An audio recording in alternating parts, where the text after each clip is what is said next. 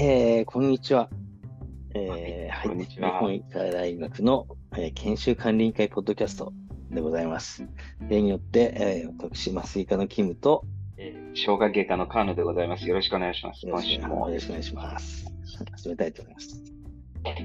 はい。なかなか、あの、収録はほぼ毎週ね、してますけれども、なかなか編集が追いつかないので、アップが遅れてますけど、お任せしちゃって申し訳ございません。はい。とんでもないと。いうことで、あの地道にね、やっていきたいと思いますがはい、先生、今日はちょっと今、話題の、もはや待ったなしとなってきた働き方改革。そうです。これも悩ましいですね。ねはこれ来年の4月からということで、い。はい、そうですね。多分いろんな病院が、まあ、大慌てっていうか、あたふたしてると思いますけれども、はい。どうですかね。そうですね。現実に合ってないっていうか、大丈夫かなっていう気がしますよね。そう。現実的には先生、あの、なんて言うんでしょうか。それこそ医療崩壊にもつながら、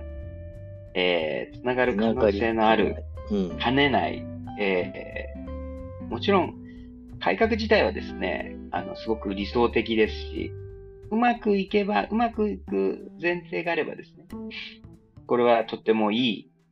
みんながハッピーになる改革なんでしょうけども、やっぱりそのリアルワールドとの、まあ、現実とのこの差がある中で、この改革を、この、要するにその働く時間だとか、そういったものが、こう、こうまずありきという形で始まっちゃうのがですね、とっても不安というか、そうなんですよね。れますよね、先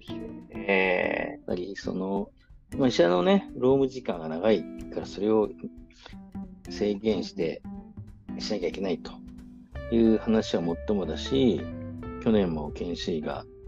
まあ、過労が原因で自殺したという痛ましいーこともありましたけども、ねじゃあこれ労務じ労務管理して労務時間短くすればうまく解決するかっていうと、なかなか現実的には難しい面がありますよね。難しい。例えばあの、100先生、僕、はい。どうぞどうぞ、先生。いや例えば100時間、5人かけて100時間かかるやかかる労務があったとして、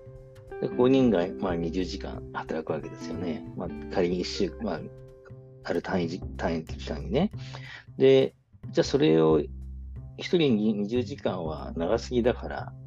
10時間に減らしてください。って言ったときに、じゃあ、全部の労務時間50時間になっちゃう。ね、1人10時間しか働かないいじゃあ残りの50時間はどうやってカバーしますかって話になってくるから、まあ現実的じゃないよね。そうですね。まあそれだけ医者の数が、はいうん、あればいい。そうなんです。そその通りなんです、先生。そう、今、先生言われた通りだと思いますので、ですし働き方改革の改善点は今言ったみたいにもう、あの、まあ、大きく分けると2つあって、1つはもうマンパワーですよね。人数でカバーするか。ある、もう一つはやっぱりその、インセンティブっていうかですね、お金をあげるか。要するに短い労働時間で長く働いてたものと同じだけのお金を払ってもらえるのか。その時間に、こう、要するに時間が短くなった分、収入が減っちゃったんだったらですね、ちょっとなかなか生活、我々の生活っていうこともありますので、それを担保してもらえるような、要するにその、コス、金銭的なものとマンパワー的なものがクリアされないと、なかなかこの働き方改革っていうのはうまくいかないんだろう。ね。いかないと思うんですよね。で、いくらその単位時間あたりのその報酬が上がって、じゃあ今まで20時間働いたところを10時間で済むね。よかったよかったっつって、じゃあ残り、今までの働いた10時間を誰がカバーするかっていうそういうことなんですよ。病院って24時間稼働してるところが多いから、夜どうすんの？とかいう話になるわけで、で交代でやりましょうって言ったって、交代するにしたって人がいないじゃんっていう話になってくるわけだよね。そうですね。ーなかなか、ちょっえその時のね解決策としては、例えばその、はいまあ、麻酔科から見ればね、例えばその、病院を、まあ、統廃合っていうと言いが言い過ぎかもしれないけども、まあ、集約すると機能を。手術する病院は、こことここだけ。で、そこに外科医と麻酔科医、麻酔科医を集めてやりましょう。24時間稼働で行きますよっていうのは、ありかもしれないけど、まあ、なかなかそれもいうまくいかないよね。じゃあ、うちでオペできなくなったらどうなるんだよっていうのは絶対出てくるし、なかなか難しい問題がありますよね。難しい問題があるんですよ、そのうん、簡単っていうか、その要するに、えー夢物語的なことを言えば、例えば、その、医者がですね、その患者さんの説明にこんだけ時間をかけてる中で、それを AI に代わってやってもらう時代が来ますとか、うん、手術もロボットが、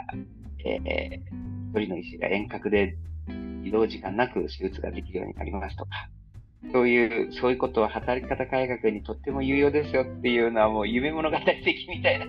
形で言うんですけど、実際まだそこまでいってないので、ここでこの働き方改革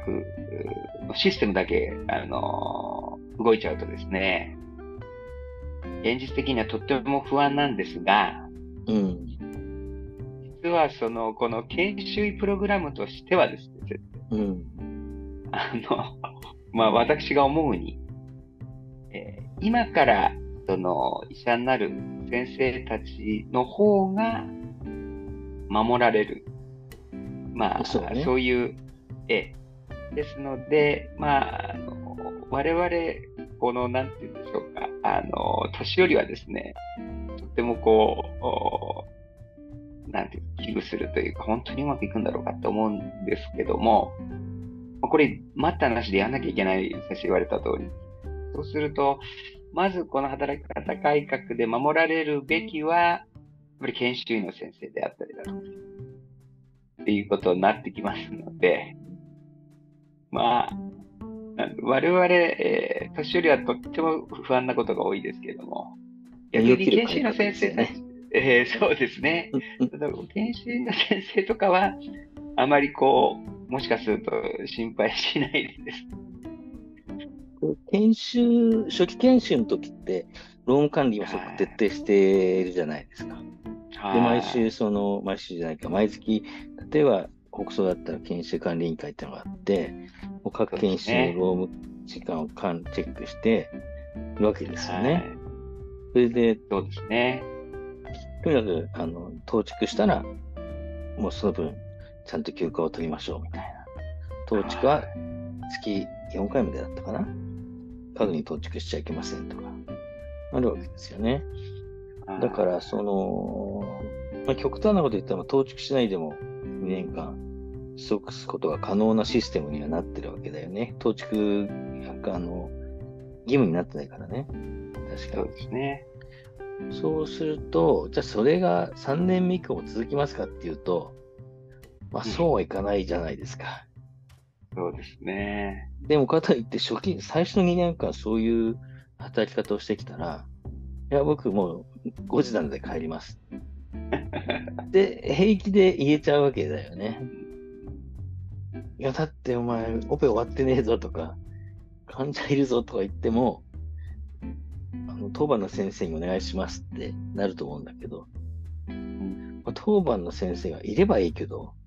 いや、だっていないぞ、お前みたいな話には絶対なってくるから、どどっかで誰かがやんなきゃいけなくなってくると、どうするのっていう話になってきちゃうよね。そうですね。で、まあ、あの、話はあれでしたけど、あの、牧草病院がいいのは、あの、自己研鑽ですね。あの、すごく曖昧な、あの、捉え方なんかね、グレーな感じの。えはい。そうですね、グレーな感じ、ね。自己研鑽の時間もちゃんと、あれですもんね、ちゃんとチェックしてもらって。とチェックしてる。だから、あの、はい。3つあるんだよね。本当の労務時間と、自己研鑽と、あとなんだっけ、もう一個なかったよね。ABC ってあって、ちょっと、あちょっと申し訳ない、忘れちゃったけど、とにかく非常にその厳密にやってるわけで、やってますよあ、ね。当直か。当直も入れるのか。うんで、当直もちゃんとロームそうしか入れなきゃいけないですね。はいで、その辺がね、その、きちんとやることはいいんだけど、で、実際、労働労働時間も、すごく、あの、週、週40時間だっけ ?40 時間はちゃんと守ってやってるわけで、たまに週何時間か超えてるやつがいるので、俺ダメだよっていう話にはなってきてて、うんそういう意味では、あの、いいよね。あの、ちゃんとした労務会議できて。だけど、じゃあ、それが本当に、現実にそぐう、現実にこう即してるのかっていうと、とても疑問が残りますよね。そうですね。まず一つはですね、わかりやすいところで言うと、その例えば手術、まあ我々外科だと手術ですね。うん。だから、この働き方改革ってこの時間で決められるんであれば、多分こうシフト制になる、シフト制にするのが多分一番、うん、そうだね。あのうん。わかりやすいってことになるので、それこそ、まあそういった意味では、むまあ今もそうですけど、看護師さんの働き方に近くなるのかなと、うん形態的にはですね。で、例えば、じゃあ、あの、外来で僕が見てる患者さんがいて、うん。この手術は今時ぐらいかかります。ただ、私はもう、働き方改革で、この時間にはもう手を下ろしますので、それからまた信頼できるこの先生に、B 先生にバトンタッチします。それ大丈夫ですよっていうふうな、えー説明をしたときに、患者さんがそれをこう、もちろんです。それはもう私は働き方改革を十分承知してますから、それは先生、その、全然構わないですよって、こう言ってくれる、この、なんていうんですか、あの、まあ、必ず我々患者さん相手ですので、うん。ですから、それもやっぱり国民的として、患者さんとしてもそれをちゃんと受け入れてくれる、このバックグラウンドがあればですね、こういったものも本当はあのやりやすいのかなって気もしますけれども、それも、やっぱり患者さんに絶対に、いや、僕、あの12時になったら、お昼になったらちょっとあの変わりますよっていうふうに言ったら、えーって絶対言いますよね。麻酔も、いや、僕変わりますよとか言って言うと、患者さんにそれを説明すると、えー変わるんですかってなるでしょうし、やっぱりその変わることによって、えーそのトラブルですよね。うん医療事故が、えー減るのか増えるのか。えーその、要するにフレッシュな状態でできるから減るっていう考え方もできる、ますけど、実際は絶対増えるだろうなと思いますよね。うんそうだね。えなかなかその辺、微妙なところだよね。ー、微妙なところですシフトよね。で、シフト制でも、例えば看護師さんを先生例に挙げたけども、じゃあ看護師さんのシフト制が今うまくいってるかっていうと、まあ、それもうまくいってないわけだよね。そうです結ね局足りないからね。看護師さん足りないから、もう看護師さんを疲弊してるわけじゃない。うん。でもかといって、看護師さんもまあ働き方改革のあれがあるから、は働きすぎるなとか言ってるんだけど、でもは看護師さんもね、あの例えば、看護師さんシフトで、もう具体的な時間僕知らないけども、仮に9時5時だとするじゃないですか、日勤のね。はい。はい。そうすると、もう9時前の1時間ぐらい前に来て、準備して、で終わった後も申し職のためにまとめてとかでも、すごい時間がかかるらしいんだよね、前後に。そうですね。はい。それをやっちゃいけないっていう話になってるので、減らしなさいって話になってるから、まあすごく大変らしいんだよね。うんだからね、どうなっちゃうんだろうって気がします。またとにかく、あの、昔よりその事務仕事が増えてますよね。その、うんそうだね。そうなんですよ。だから、なんで、昔はその手書きだったわけですよね。今コンピューターでできるんで、絶対に楽になってるはずじゃないですか。うん。それが昔よりも今の方が、要するに同じ手術をするにも書類の数がむちゃくちゃ多いわけですよ。うん。この承諾書が必要、あの承諾書が必要。で、それを一個一個っていう、そうすると、なんでこんな、さっきの時よりも、このデジタルの時代になって、ペーパーが多くて えー、サインが多くて、そして、えー、なんですかね、その、それに割く時間が多くて、のはちょっと、おかしいですよね。結局今、その、医療安全ってあるじゃない？で結局そのい。ろんな医療事故があったから、まあ、各病院医療安全管理部っていうのができていて、でもこうずっとやってきてるわけでしょ？そうするとなんか事故があるたびに対策を立てましょうとして、いろいろ、そのためにはこれが必要です、あれが必要ですって、やることがどんどんどんどん増えてきてるんだよね。で、それが本当にじゃあ安全の向上につながってるかっていうと、過度に負担が増えてて、余計リスクが上がってる感じもするよね。だから、今も働き方改革で、なるべくその過重労過過重労働を避けましょうっていう一方で、方や どんどんやることが増えてってるっていう、相反することが行われてるわけで、はい。なんかね、どうなっちゃうんだろうっていう。そうですね。まあ、そそもそも先生、やっぱりその先は話、最初の話に戻っちゃいますけれども、過重労働、なんで過重労働になるかっていうと、一人の医者がやることが多いからですよね。すなわち、医者の数が多いからあ、少ないからってことになりますよね。うん。あとは、医者が分散してるっていうのもあるんだよね。そういうことですね。うんっぱりそのセントラライズじゃないですけど、役割分担ですよね。うん。だからその辺、ただそのどんどんその集約していくと、やっぱり不利益を被る部分ってやっぱ出てきてる、出てくるので、なかなかそれも簡単にいかないだろうなとは思いますけれども、そういった中で、今の初期研修制度で育った先生方はどうなっていくんだろうなっていう、対応できるのか、対応できるのだろうかという疑問はあるよね。そうですね。そうするとですね、やっぱりそう、いきなりこのやっぱり、えー、ストレスの大きさから言うと、そういう研修を受けていきなり、今まさにその、働き方改革前のシフトにこう急に変わる人たちにはストレスが大きすぎるでしょうから、やっぱりそのさっきの話ですけども、あの、年寄りの方にこうし、しわ寄せがやっぱり。そうだね。来るんでしょうね。で、うん、やっぱりその、その幸せもやっぱり年を取れば取るほど幸せが来るっていうか、その前の手前でやっぱりしわがいっぱい辛い学年っていうのがどうしてもあって、うん、そこにやっぱりしわ寄せがいっぱい来ちゃうような感じがしますよね。逆に言うと、その学年の彼彼らが大丈夫なのかと。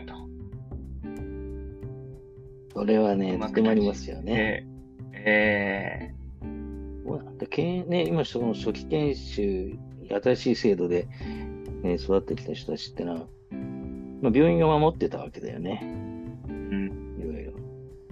そうですね。それがなくなってきて、と今度誰が守るのかっていうと、まあ、病院なり上司なんだろうけど、それを、その初期研修のシステムをそのまま踏襲して、その初期研修の時の働き方をそのまま踏襲して、や、できますかっていうと、なかなかい、ねえ、そうすると、病院、人が集まる病院と集まらない病院っていうのはもうはっきり分かれてきて、最終的には淘汰されるっていう可能性はあるよね。まあ、厚労省は実はそこまで見据えてやってんのかどうかわかんないけど。確かに、まあでもそれも結局、まああんまり言葉は良くないですけども、あの、自然淘汰を、要するに厚生労働省は自分たちのこう手を染めたくないから、うん、あなたたち、あなたの病院は潰してくださいっていうふうにはなかなか言えないところでですね、うんうん自然淘汰っていうふうにしたときに、やっぱり自然淘汰されちゃう、う病院は、やっぱり細菌であったりとか、癌であったりだとか、人間であったりとか、みんなこの、やっぱりその最後の最後はあがきますから、うん、どうにか生き残ろうとしますから、やっぱりその自然淘汰っていうのは、あのー、かなりこう悠長な話ですよね。うん。えー、こう時間が解決しなきゃいけないところがある中で、この働き方改革がズバンとこう、要するに時間を区切られちゃいますから、もう来年4月って決まっちゃってますからね。うん、そうすると、その後に本当いろんな問題が噴出して、ちょっと予想もつかないですね。これが要するに大学病院が有利なのか、市中病院が有利なのか、なかなか難しいですね。やっぱりそれもお金、ね、お金がないと、その、お金で言うと市中病院の方が有利だよね、きっとね。有利ですかね。ただ、どうですかね。そのもう、市中病院は市中病院で、えー、自己完結にしなきゃいけなくなるので、うん、当直も要するに、やっぱり大学病院から出すっていうのなかなか難しくなってきたりしたときに、人数を増やさざるを得ないですよね。市中病院の先生、どっちが、なんていうんですか、無理して働いてるかっていうと、こう、無理して働いてない市中病院もありますけれども、本当にお腹まで働いてる市中病院の先生もいますもん。うん、そうですね。えー、だから、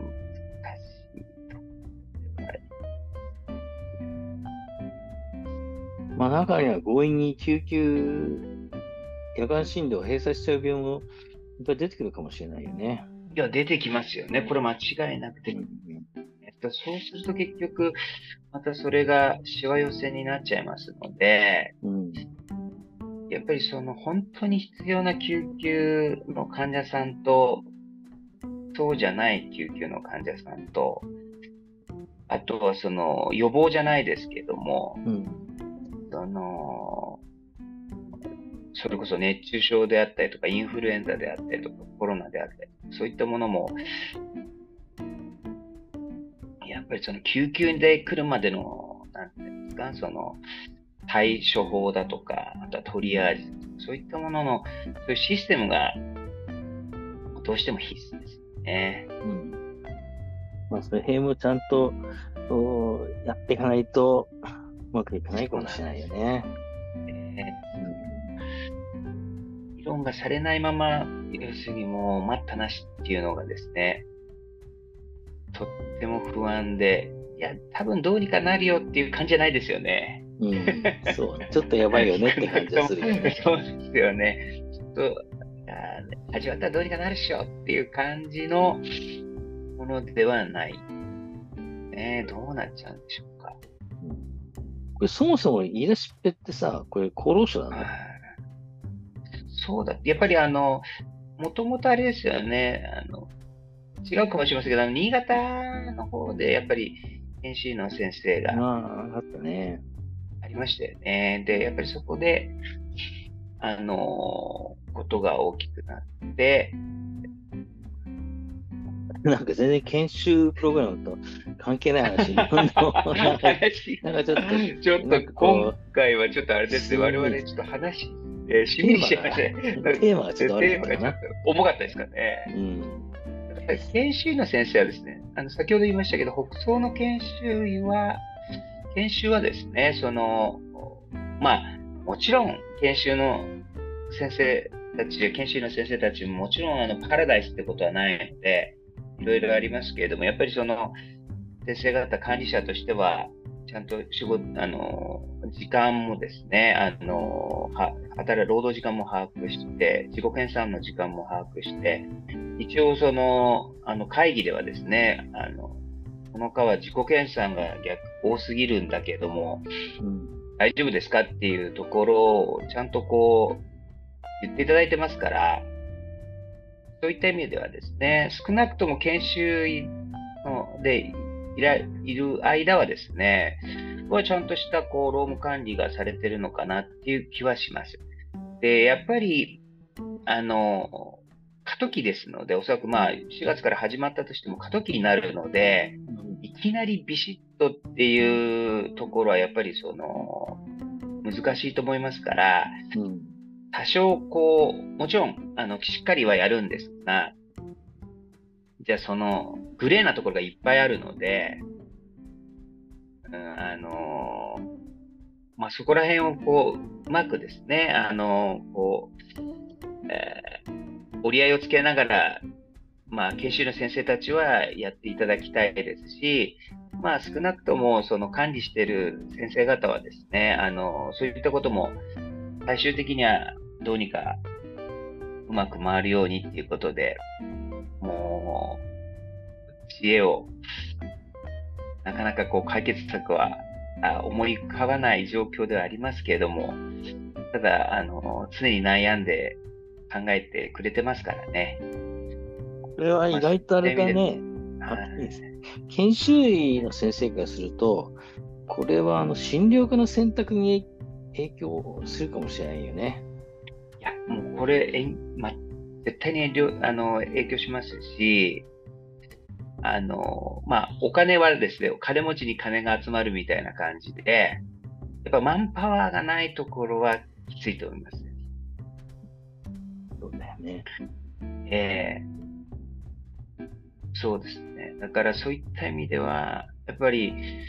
えー、こういう状況でも研修医の先生であったりだとか、を大事にする病院、その診療科、そういったものは、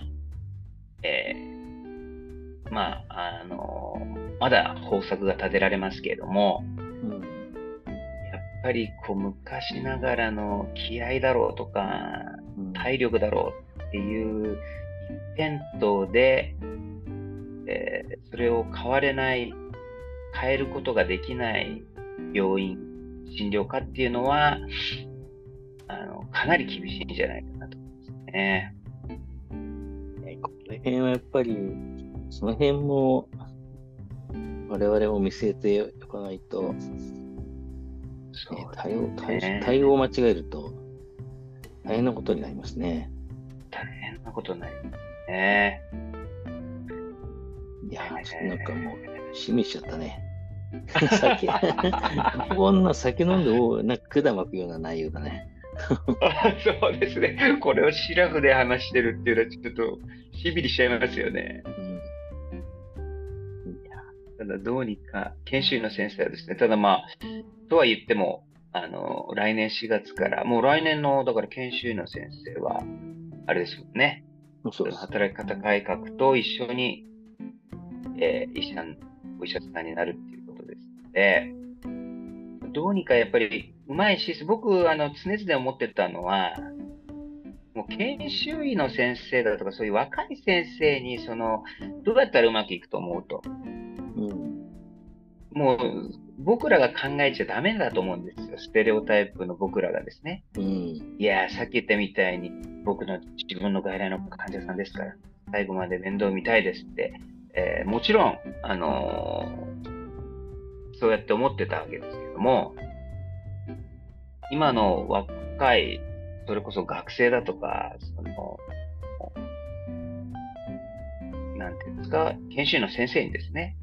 もうこの時間帯、一人の医者が、はい、問題です。この働き方改革の中で、うまくいくシフトを考えてみてくださいっていうような感じの方が、うん、そうだね。えー、多分、いい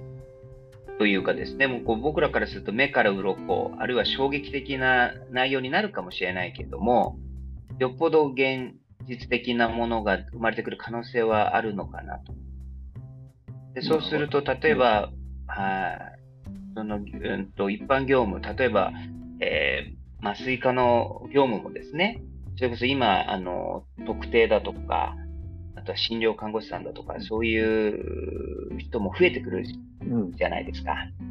うん、そういったところに あの、タスクシフトをしてですね、やっぱりそういった意味でも全体的なマンパワーは絶対増やさなきゃいけない。医者が増えないんだったら、それに代わる、えー、システムあるいは人材を増やすと。そういったものを積極的に考えていかないと、えー、かなりですね、大きな変化なので、要するに、その、恐竜時代にもしかすると隕石が落ちてくるきたぐらいの、えー、変化ですから、早くその変化に対応しないとです。結局、で、研修医は、初期研修医は、もう事実上の働き方改革でシフトで動いてるんだよね。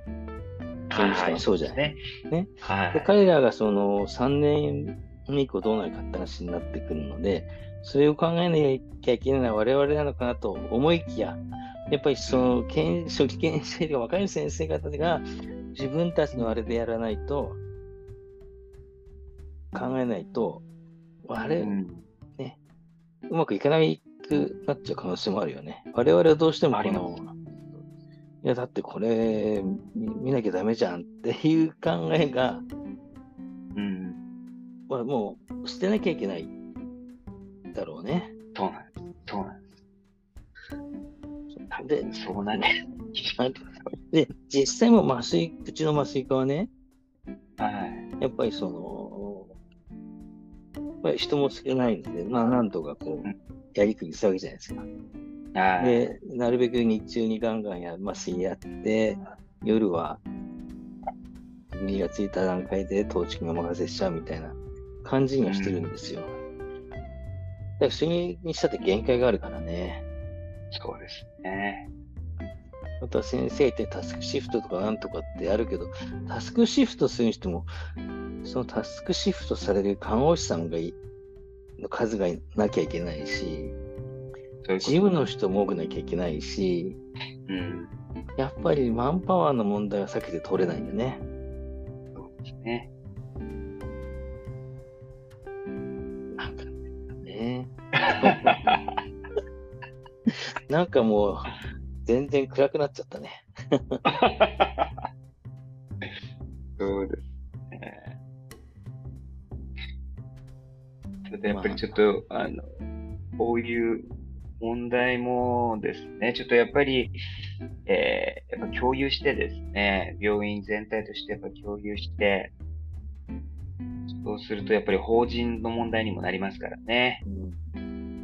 そういったところにもちょっとやっぱり働きかけながら、あの、うちのその消化外科はですね、あの、とっても、来年もまた多くの、今のところ、何人ですか ?2 人ぐらいは入ってる。すごいね。はい。4、5人はもう確定みたいな感じで、やっぱり、それもかなり、あの、ハンズオンセミナーみたいなのいっぱいやってますし、はい。ですから、やっぱりそういう努力、ただそういうことができるのもマンパワーがないとですね。そうなんだよね。そうなんですよ。だからそういった意味では、うちの消化経過は、あの、恵まれてるなっていうふうには思ってますけれども、えー、ただ、その、本当に、えー問題点の多い 改革が始まるので、えー、まあ、研修の先生とはですね、一緒にこう考えながらですね、みんながハッピーになるようなこうシステムを作っていけるといいですよね。そうね。やっぱり。でもでも本当に若い先生方が自分たちの働き方がどうなるかとか、どうするかってことを